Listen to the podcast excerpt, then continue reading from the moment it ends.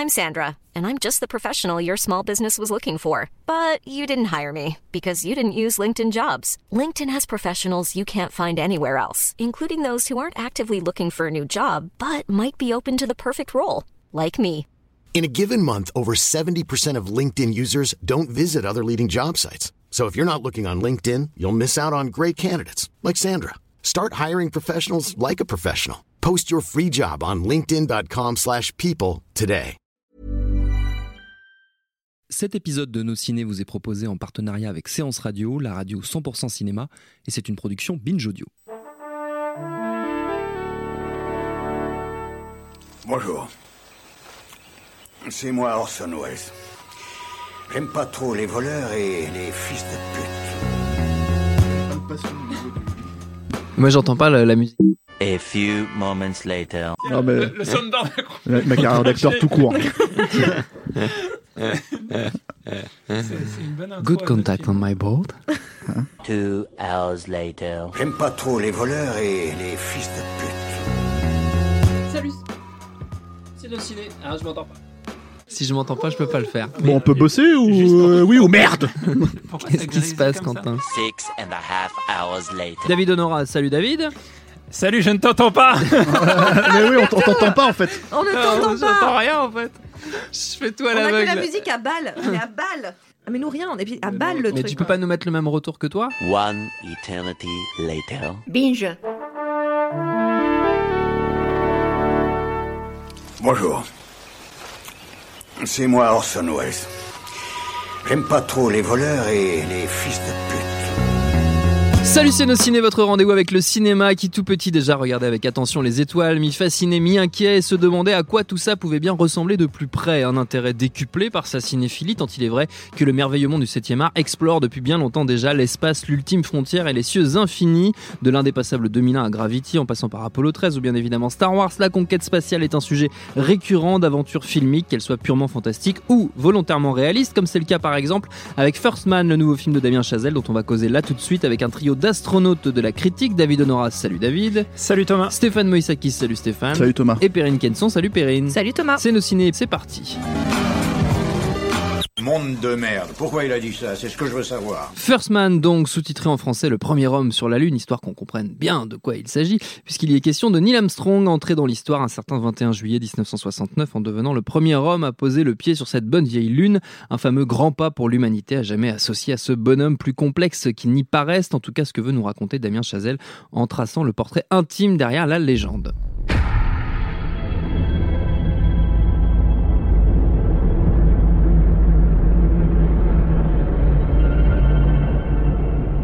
Are you sure? Yeah. Be an inventor. First man to walk on the moon. That'd be something. We've chosen a job so difficult, requiring so many technological developments. We're gonna have to start from scratch. Only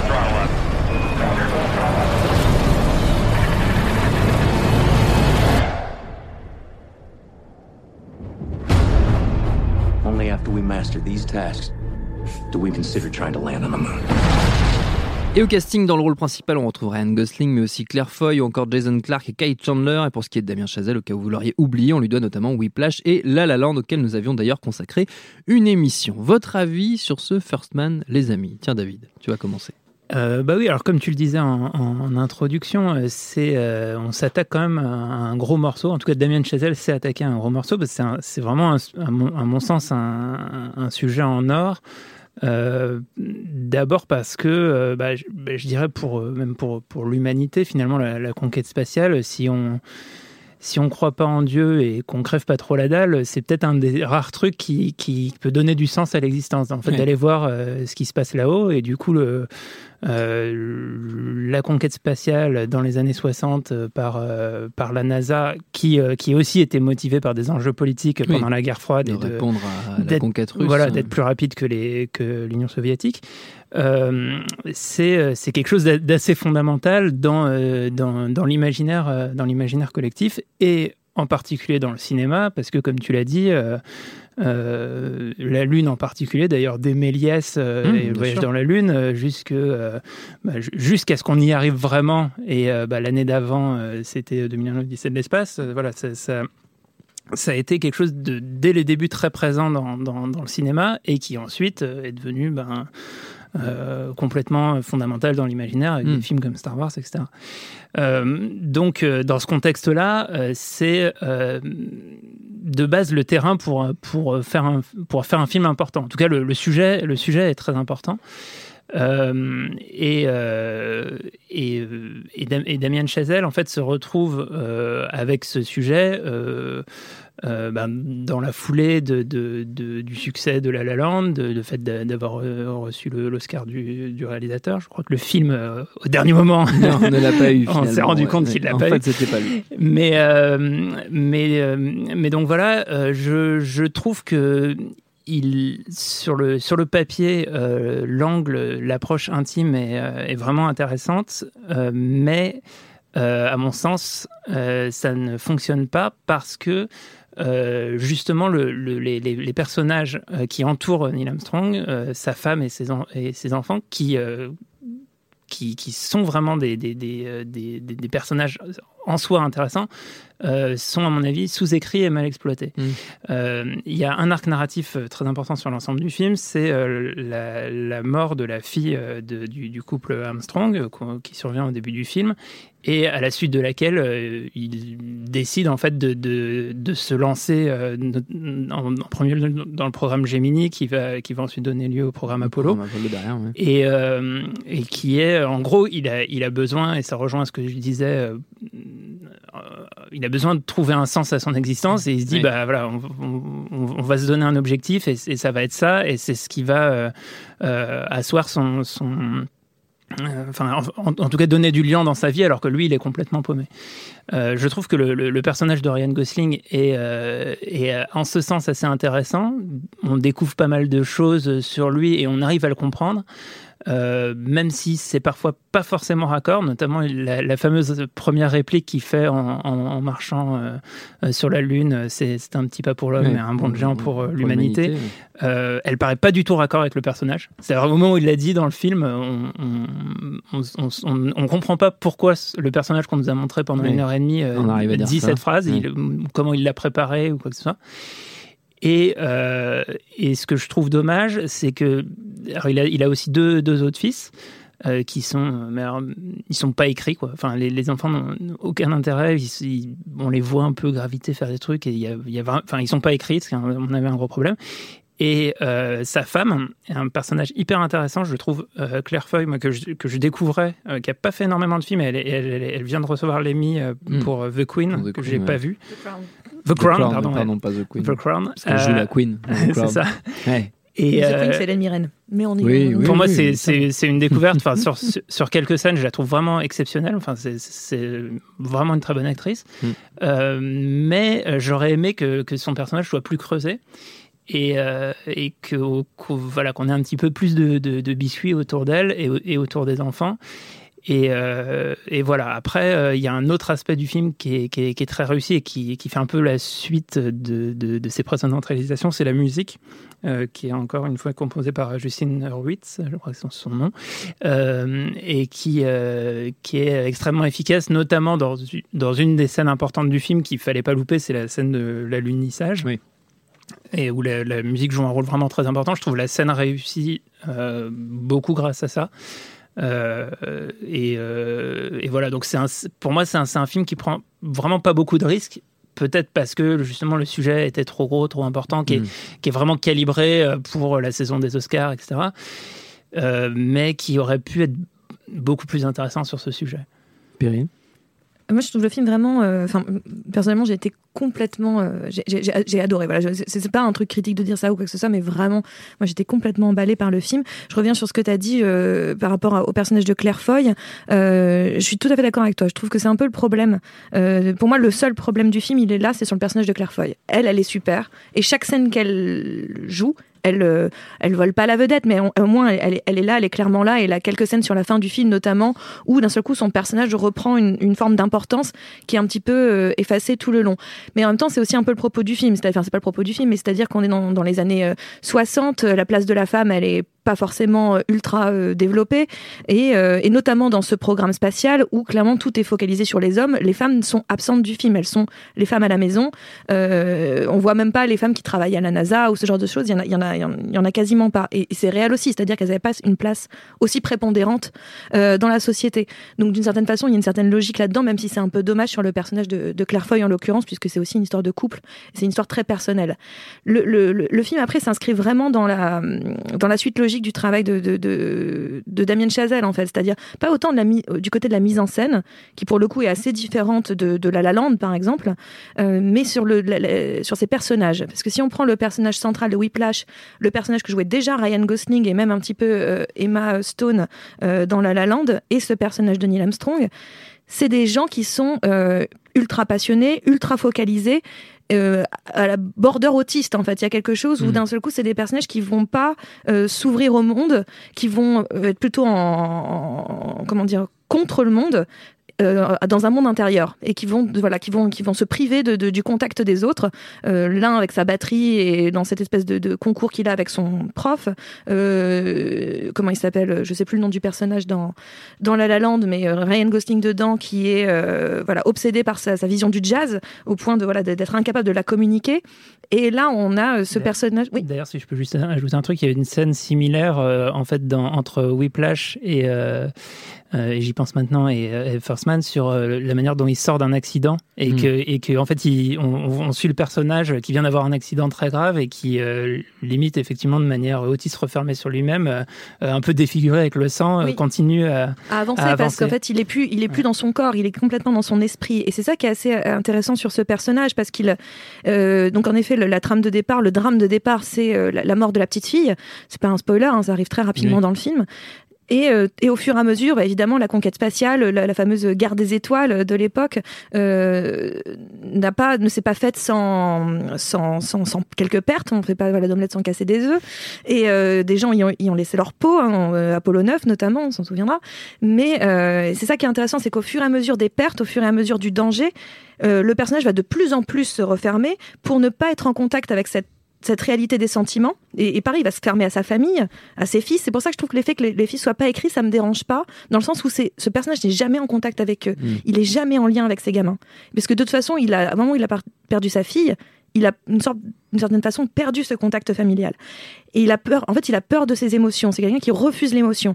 Donc en fait, il va, il va plus, plus ça va, plus il va se concentrer sur son travail, moins il va se, se, se, li- se lier aux autres. Au début, il crée une sorte de famille avec les autres astronautes, euh, euh, voilà. Mais ça aussi, au fur et à mesure, il va le dégager parce que c'est un personnage qui a besoin de bah, pour réussir, pour donner du sens, pour retrouver un sens et progresser, de ne pas être emmerdé d'une certaine façon de ses, ses émotions, puisqu'il ne peut pas les contrôler, il ne peut pas les gérer, il ressent trop.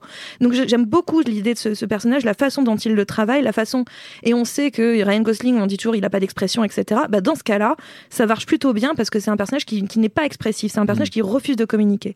Donc euh, je trouve que c'est une très belle euh, vision, euh, en tout cas, de, de, de, de- Neil Armstrong. Je ne sais pas si elle est tout à fait réaliste, euh, même si je sais que comment euh, Damien Chazelle s'est beaucoup, beaucoup, beaucoup, beaucoup documenté Hmm. pour faire le film. D'ailleurs, le film est- basé sur une, une, une biographie qui avait été écrite, coécrite par Neil Armstrong, qui était plus ou moins une semi-autobiographie. Mais donc le film, voilà, il a ce côté parfois presque, euh, presque bah, pas documentaire parce que les images sont pas du tout là-dessus, mais, mais justement, il- et puis c'est un film qui est dans la sensation, dans le, dans le sensitif, parce que justement, autant le personnage lui refuse de, de ressentir, autant nous on va ressentir des choses, notamment la première lancée dans l'espace, euh, qui n'est pas euh, Apollo 11, hein, euh, une première lancée dans l'espace où il teste avec euh, le raccrochage des, des wagons là. Oui, j'ai pas les termes techniques, pardon, j'ai pas fait la NASA. Cette séquence-là, elle est, elle, est, elle est absolument géniale. On ne sort quasiment pas de la capsule. On vit la capsule. Moi, j'étais dans une salle tout tremblée, mais j'avais l'impression d'y être. J'étouffais. Moi, je- le- le- l'espace me terrorise.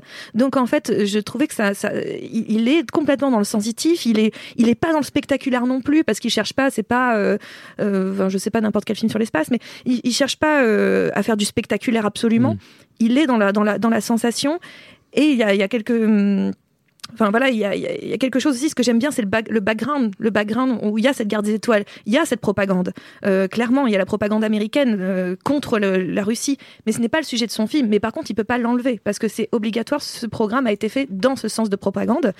Et ce qui est intéressant, qu'il il met, bien en exergue que ce personnage de Neil Armstrong n'est pas là-dedans, ne joue même pas le jeu de ce truc-là. Il le joue quand il doit le jouer, c'est-à-dire en conférence de presse. Où moi, je pense que justement cette phrase, elle paraît tellement pas naturelle que pour moi, c'est une phrase balancée pour euh, bah, pour aller bien avec ses patrons, quoi.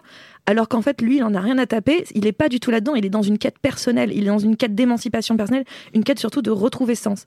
Et et c'est pour ça que le film m'a totalement euh, totalement touché, totalement. euh, j'ai complètement été investi dans ce personnage et dans, dans cette vision de l'espace comme euh, bah, une vision presque, oui, euh, pas religieuse, mais pas loin. C'est-à-dire que d'un seul coup, là où certains trouveront euh, un sens dans la foi, bah, lui, il trouve un sens dans, dans, dans, dans, l'espace. Donc, euh, je trouve que c'est un, c'est un très, très bon film. Après, un post La La Land très bien parce que justement, c'est plus lofi, ça prend, c'est moins spectaculaire. C'est moins euh, et justement il prend un contre-pied euh, même dans sa mise en scène euh, dans le côté c'est pas aussi coloré c'est pas aussi euh, voilà mais euh, je, pense que pour euh, faire suite à La La Land c'était un très bon point que de partir sur quelque chose de très différent avec toujours ce personnage autocentré qui refuse de ressentir. Stéphane.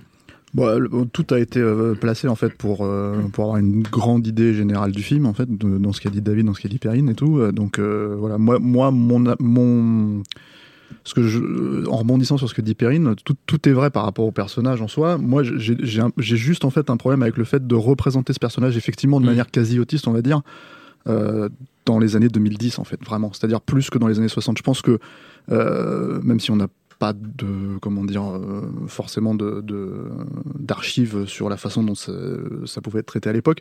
Moi, je trouve qu'il a un côté homme-enfant qui me pose un peu problème en fait, Mm. dans, à la fois dans le jeu. Mais bon, ça, enfin, le problème de, enfin, c'est un problème avec Ryan Gosling de manière générale. C'est-à-dire que pour moi, justement, c'est pas tant le fait qu'il ait pas d'expression euh, qui fait que ça rentre là-dedans, c'est que justement, il devrait en avoir un tout petit peu plus, enfin, un peu plus de subtilité en tout cas là-dedans pour faire fonctionner ça. Et c'est en, en ça en fait que le personnage de Claire Foy Foy, euh, euh, Claire Foy, ouais, pardon. Voilà. Claire Foy, c'est la Claire France, Foy, monsieur. Claire Foy, ouais. Euh, euh, fonctionne bien en fait justement, et pas tant forcément en termes d'écriture effectivement comme le dit euh, David, mais plutôt en termes de de- de- d'avoir un vrai euh, fil conducteur en fait sur quelle est la thématique euh, du personnage du récit, parce que lui il en parle jamais, il le montre jamais. C'est une scène au début, c'est une scène à la fin. Donc le truc c'est que ces moments en fait de danger, effectivement, ces moments où il se replie sur lui-même, bah, en fait, elle, elle le vit pour la pour le reste de la famille, et donc elle le vit pour le spectateur. Et du coup, euh, c'est assez étonnant parce que euh, moi, j'étais investi dans ces scènes-là, les scènes de, de ménage, on va dire, les scènes de, de- de intimistes, euh, jusque vraiment avoir été cueilli non pas par la scène finale euh, donc de l'alunissage, tu vois, et de tout ce qui se passe, quoi, mais vraiment en fait le, le- le tout dernier, la toute dernière scène, le tout dernier plan où je me suis dit ah ouais d'accord, là, l'émotion m'a prise en fait, si tu veux, sans m'y attendre. Donc je peux pas enlever ça au film. Euh, littéralement, c'est-à-dire qu'il y, y a quelque chose qui fonctionne à ce niveau-là, quoi. Euh, le reste, bah, c'est 2h20. Et le truc, c'est que c'est 2h20. Alors, euh, bon, moi, j'aime bien. Enfin, le truc, j'ai bien aimé Whiplash. Je trouve ça plutôt pas mal. Euh, j'aime, j'aime bien La La Land, ça va. Je, j'ai pas de, de problème majeur avec le film. C'est juste que j'ai jamais compris pourquoi on surélevait Oui. euh, le, le, le travail de ce mec-là. Et je pense qu'avec celui-là, en fait, j'ai, j'ai exactement le même problème. Euh, mais qui pour le coup je commence à plus ou moins cerner ce qui me fait chier moi en fait en tant que spectateur c'est d'avoir un, un- un grand enfin quelqu'un qui est censé représenter plus ou moins le cinéma d'aujourd'hui d'une Oui. certaine manière il a failli avoir l'Oscar il a été nommé etc etc etc Euh, et qui change de style au fur et à mesure et alors après ça c'est peut-être personnel hein. moi j'ai besoin de réalisateurs qui s'affirment en fait plutôt que qui se- s'effacent derrière le sujet euh, petite parenthèse, c'était quand même, c'est pas son, c'est pas son scénario à la base. Euh, je crois que c'est une première, si je dis pas de bêtises en fait. Euh, et c'était un film pour Clint Eastwood. Donc, euh, enfin, en tout cas, c'est lui qui devait le faire. Bah, euh, vu le classicisme euh, du Oui. film, j'ai envie de dire, bah, j'aurais préféré largement avoir un Clint Eastwood sur De ce film-là pour faire ressortir les, de toute façon, mais pour faire ressortir, pour faire ressortir, je pense, qui- ce qui aurait fonctionné dans l'émotion.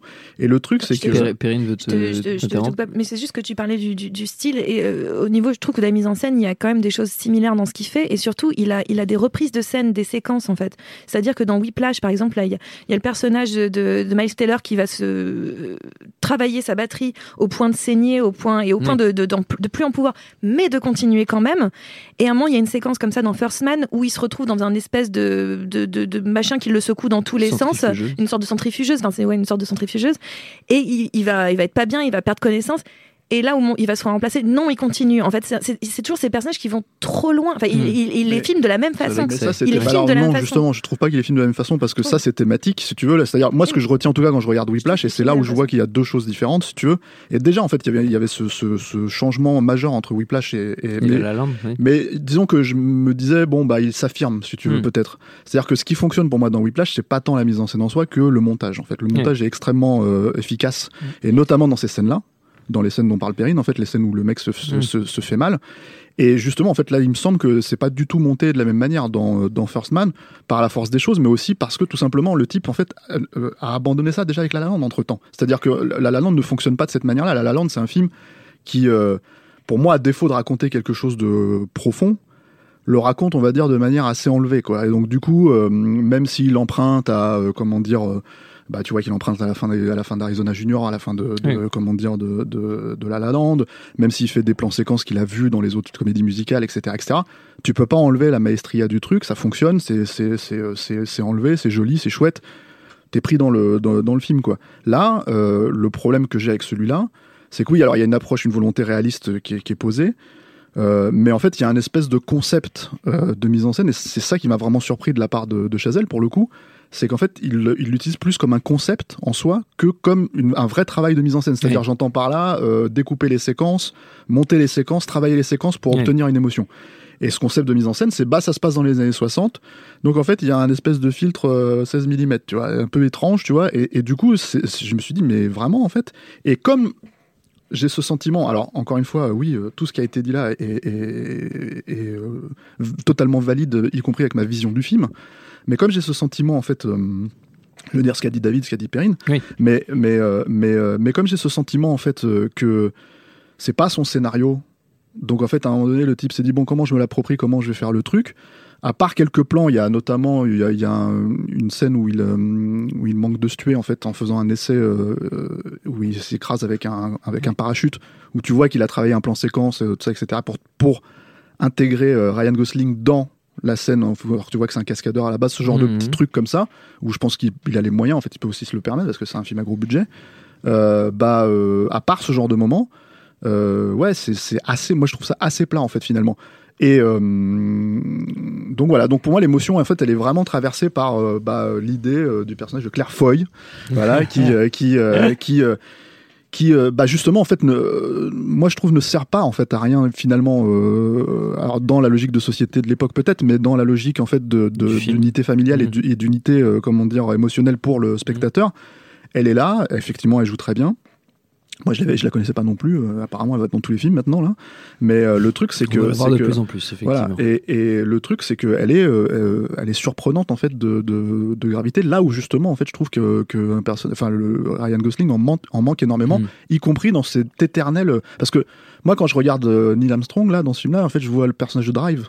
C'est-à-dire, et c'est pas, euh, c'est pas une question de de- d'icône De physique, physique, ou de machin. C'est juste en fait une question de euh, le regard perdu dans le vide et le. Ils sont assez le- proches. Hein. Ils sont assez Ouais, mais dans- justement, dans le personnage, le, personnage de Drive, pour le coup, c'est un personnage des années 2010, mais bien, bien, bien ancré et bien, bien homme enfant et bien, bien, euh, comment dire, euh, bah voilà, enfin, tu vois, je veux dire, euh, dans l'air du temps, quoi. Donc le problème, c'est que cette approche de l'air du temps sur ce sujet-là, c'est pas seulement que j'aurais préféré avoir Clint Eastwood sur ce truc-là, c'est que j'aurais préféré avoir quelqu'un qui a connu cette période-là et qui, qui, qui sait comment la traiter aussi, Et- quoi. et effectivement, t'as- t'as- enfin, je, je- je répète une partie de ce que tu as dit et qui me paraît vraiment important, c'est ce paradoxe en fait entre un choix esthétique euh, qui, euh, à, mon sens, de manière artificielle, euh, crée une ambiance visuelle années 60 qui, qui n'a pas de sens. C'est-à-dire qu'on peut très bien traiter les années 60 avec un style visuel d'aujourd'hui.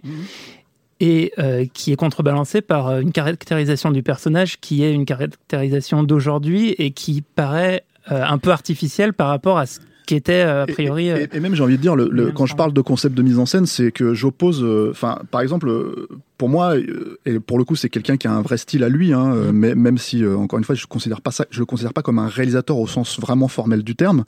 C'est qu'il apporte en fait le film un peu comme Nolan aurait abordé euh, son film à lui, c'est-à-dire qu'en fait il a un concept de comment dire de, de filmage, un concept de lumière, un Mhm. concept de machin, et tout va passer sous ce prisme-là. Et peu importe en fait si tu découpes derrière, peu importe si machin, tant que en fait t'as ce feeling-là général.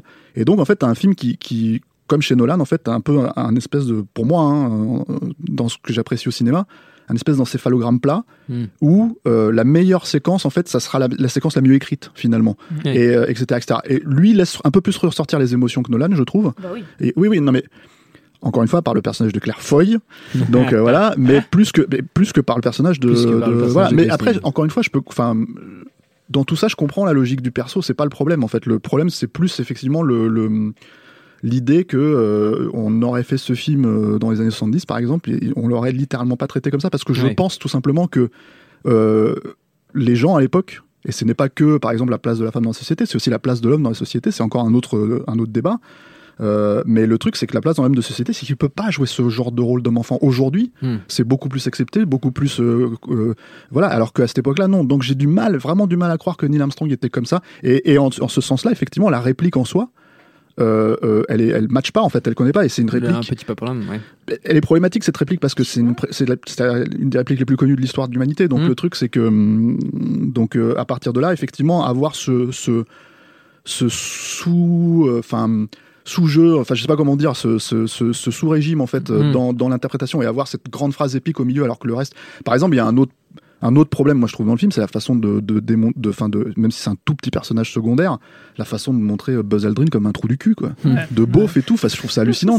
C'est- Ouais, c'est drôle, mais en même temps, c'est tellement, euh, c'est tellement pas fin. Non, mais si, c'est dans- plutôt, sympa en plus la manière dont il l'amène dans le film. C'est-à-dire qu'il est là quasiment depuis le début, mais tu sais pas que c'est Buzz Aldrin. Et depuis le début, il est là, il est dans le coin, il zone le gars. Et en fait, d'un seul coup, tu découvres que c'est Buzz Aldrin. Moi, ça m'a beaucoup amusé ce, ce truc-là. Parce que tout le long, je me suis quand même posé la question pendant tout le long du film. Il est où, bordel, Buzz Aldrin et, euh, et- donc, c'est juste que euh, quand il débarque, moi, j'aime beaucoup. Mais je suis. Je suis pas, euh, enfin, j'avoue que moi, le filtre dont vous parlez euh, m'a pas euh, du tout choqué dans le film. Je trouve qu'au contraire, il y a ce prisme années 2010 sur les années 60 et notamment sur cette manière de parler des, des, des, des femmes parce que les femmes, elles sont pas, elles sont pas euh, ultra présentes, mais elles ont, elles sont là à des scènes clés.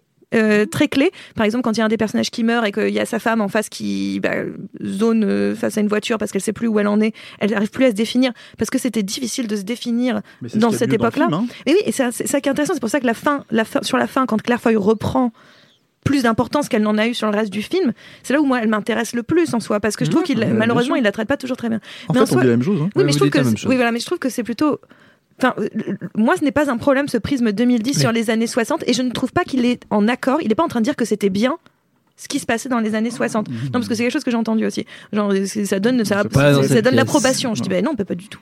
Donc non, je- au contraire, il est en train de faire un constat de ce qu'étaient les années 60, qui n'était pas forcément positif pour tout le monde, et avec voilà, c'est-à-dire de potentiellement dire, ben, Neil Armstrong, il était un petit peu euh, cet homme Bizarre, perdu. hein un peu bizarre ce garçon. Euh, avant de se quitter les amis comme toujours et comme l'exige la tradition millénaire dans cette émission, une petite euh, tournée de recommandations à destination de nos auditeurs. On peut rester évidemment dans le domaine de l'exploration spatiale puisqu'on l'a dit, il y a de la matière, mais comme toujours, vous êtes totalement libre. Stéphane. Bah, Armageddon. Ah, Toi, tu le savais. Tu coupes l'herbe euh, sous le pied de Perrine, c'est dégueulasse. Non, ah, non, non, j'aurais Ah, t'en as une Armageddon. autre. Ah, t'aurais pas fait Armageddon. Ok, Ah. Armageddon, le plus grand film sûr, euh, de de conquête spatiale de, l'histoire de l'humanité, Ouais. Avec euh, avec euh, avec alors zéro classicisme pour le coup, mais Ouais. littéralement, c'est-à-dire que quand t'es dans l'espace, tu comprends rien. Enfin, moi, moi, il y a littéralement une scène dans ce film qui est la scène de la destruction de la station Mir quand ils vont faire le russe. Je, je, je déconne pas, j'ai le Blu-ray chez moi, j'ai tout, je l'ai maté, je sais pas combien de fois cette scène, je ne comprends rien ce qui se passe. Je ne comprends littéralement rien ce qui se passe. Il y a un mec en fait qui fait tomber un, un- un- une vis, ils font merde, ça va péter, tout le monde se met à courir, c'est- n'importe quoi et ça pète.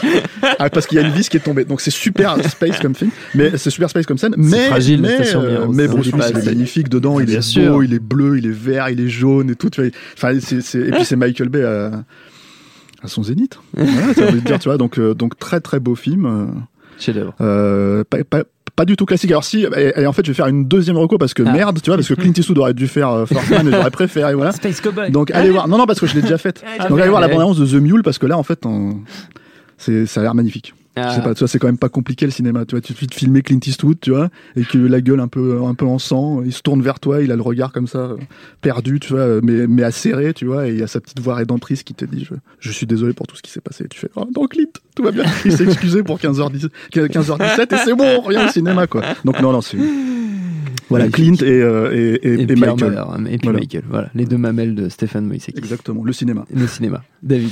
Euh, moi, j'ai une triple recommandation. Ah, ah, ah, Euh, en avoir 4 après, et puis euh, Quentin en fera 5, et puis voilà. Non, non, la, la- la première très rapide, c'est c'est juste un, un truc dont je voulais parler dans l'émission, j'ai pas eu le temps. euh, c'est euh, euh, en fait la, la di- une des difficultés euh, auxquelles il a dû faire face, c'est que euh, il, il, il fait face à un, un univers visuel extrêmement balisé par, euh, par Mmh, plein de films, sûr. et euh, notamment euh, on a, on trouve du coup dans le film les séquences un peu clichés euh, des, des mecs qui boivent des bières dans le jardin en regardant la lune, euh, qui euh, en même temps sont nécessaires euh, au film. Et voilà. Et pour moi, pour moi, le, le meilleur film euh, pour montrer ça, pour montrer les astronautes qui, qui regardent la lune dans leur jardin en buvant de la bière avant d'y aller, c'est Mission to Mars. La- la- tout le début de Mission to Mars, à ce niveau-là, dans la caractérisation des personnages, dans la manière de montrer euh, l'équipe en train de se constituer, la rapport, les rapports entre les membres de l'équipe. ce- ce- ce- cette séquence est exceptionnelle. Après, le, le- le film a quelques dé- problèmes sur la fin. Petit, oui. mais que moi je trouve euh, complètement, je- je euh, pas. com- complètement ouais. défendable. Enfin, pour moi, c'est un très bon film, mais, euh, mais le début est extraordinaire. Donc, il faut voir au moins les, les, séquences de début de, de, de Mission to Mars. Euh, ensuite, je voulais parler alors aussi d'un podcast. Ah. Euh, c'est euh, un podcast très connu de NPR qui s'appelle The American Life. Oui. Et il y a un épisode sur Frank Borman, qui était un astronaute. Alors, on, le, on le voit un petit peu dans le film. Il était dans la mission Apollo 8. C'était le commandant d'Apollo 8. Et c'est la première mission qui fait le tour de la Lune, en gros, et donc qui a pris les premières photos de, euh, du lever de terre, euh, etc. Ouais. Et euh, ce mec, en fait, euh, enfin, on, on le découvre dans le, dans le podcast, c'est super intéressant parce qu'il s'en fout complètement des étoiles, quoi. Le, le, côté euh, romantique euh, d'aller dans l'espace Ouais. et tout, je trouve ça complètement con. Euh, il a jamais vu euh, 2001 l'Odyssée de l'espace, ça le fait chier et tout ça. Et euh, il raconte euh, que lui, il, a- il adore, il adore sa femme et sa fille, et il, il, il était motivé par par par l'émission parce qu'il voulait faire la nique aux, aux Russes, Ouais. Euh, mais euh, que le, le truc qui l'a le plus bouve- bouleversé en allant dans l'espace, c'est de voir la Terre et d'avoir envie d'y rentrer. Et, de- et je trouve que cet angle et ce personnage, euh, est assez intéressant et ça vaut le coup. De, je crois le, le- dans l'épisode du podcast, c'est euh, une histoire parmi d'autres et ça, ça dure pas très longtemps. Je vous invite à écouter ça. Et, euh, et j'avais une dernière euh, reco puisque j'avais dit une triple reco. C'est vrai. Et Tu l'as dit, tu l'as et- promis. j'ai- promis une triple reco et c'était quoi? Eh ben, si je m'en souviens pas, je vais laisser Perrine et si je retrouve ma troisième, je, je, je Nora. ferai. Putain, trop de suspense. Trop suspense. Perrine.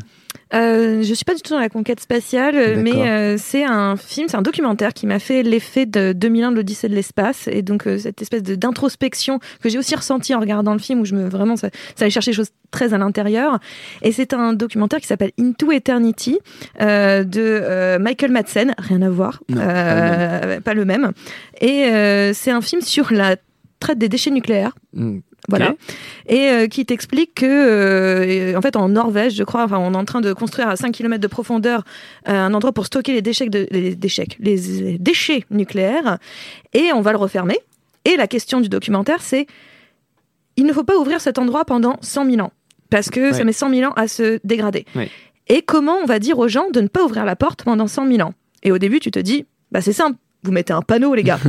et le mec, et- limite, le documentaire t'entend le dire, et il fait, alors vous avez pensé à un panneau? Eh ben non, parce que 100 000 ans, notre humanité, elle a 10 000 ans. Vous avez vu ce qui s'est passé en 10 000 ans?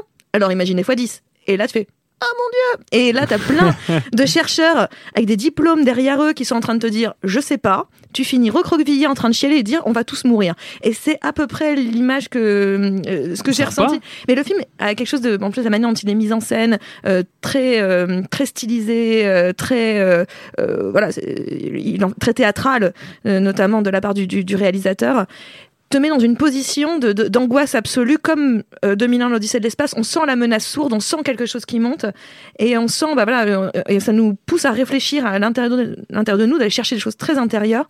Et c'est pour ça que le film m'a, à plusieurs moments, renvoyé vers ce documentaire, qui encore une fois n'a rien à voir puisque c'est le nucléaire, quoique. Mais euh, voilà, et je, je- je vous encourage à le voir et.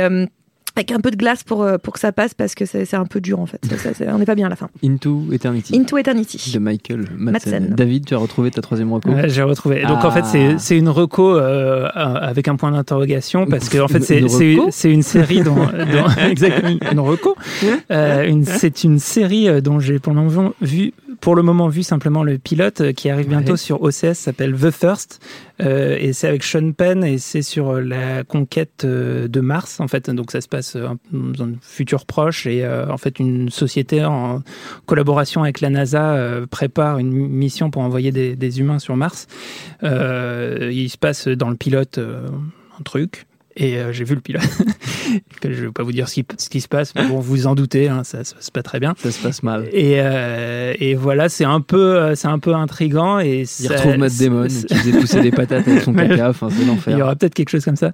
Euh, C'était pas trop mal et ça commence, voilà, ça va passer sur OCS à courant, courant octobre, c'est très bientôt. Très bien, très bien. Donc, The First, hein, on a dit The First. Merci à tous les trois, notre temps est écoulé. Merci à Quentin, à la technique, merci à l'antenne pareil pour l'accueil. Rendez-vous sur binge.audio, le site de notre réseau de podcast Binge Audio pour retrouver toutes nos émissions, le programme des prochaines, les dates d'enregistrement en public si vous voulez venir nous voir. Puis en attendant, on vous dit à très vite. Binge. Et tout de suite, un message de notre partenaire Séance Radio. J'adore mon boulot. Vous êtes la crème de l'aristocratie française. Vous avez compris ce que je vous ai dit? Oui, cancer du poumon, inopérable. Next épisode, c'est le nouveau rendez-vous 100% série de Séance Radio avec Charline Roux et son équipe. On ferait mieux de rebrousser de main, les gars J'ai fait du mal. J'ai compromis des missions. Des policiers français, on peut les acheter, pas les tuer. Next épisode, le mardi à 19h sur Séance Radio est disponible sur toutes les applications podcast.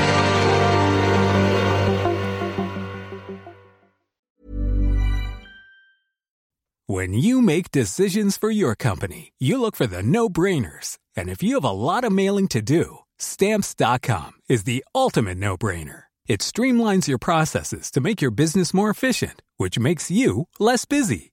Mail checks, invoices, legal documents, and everything you need to keep your business running with stamps.com. Seamlessly connect with every major marketplace and shopping cart. Schedule package pickups and see your cheapest and fastest shipping options from different carriers. With rates up to 89% off USPS and UPS rates. And with the Stamps.com mobile app, you can take care of mailing and shipping wherever you are. Make the same no-brainer decision as over 1 million other businesses with Stamps.com. Sign up with Code PROGRAM for a four-week trial, plus free postage and a free digital scale. No long-term commitments or contracts. That's Stamps.com. Code PROGRAM.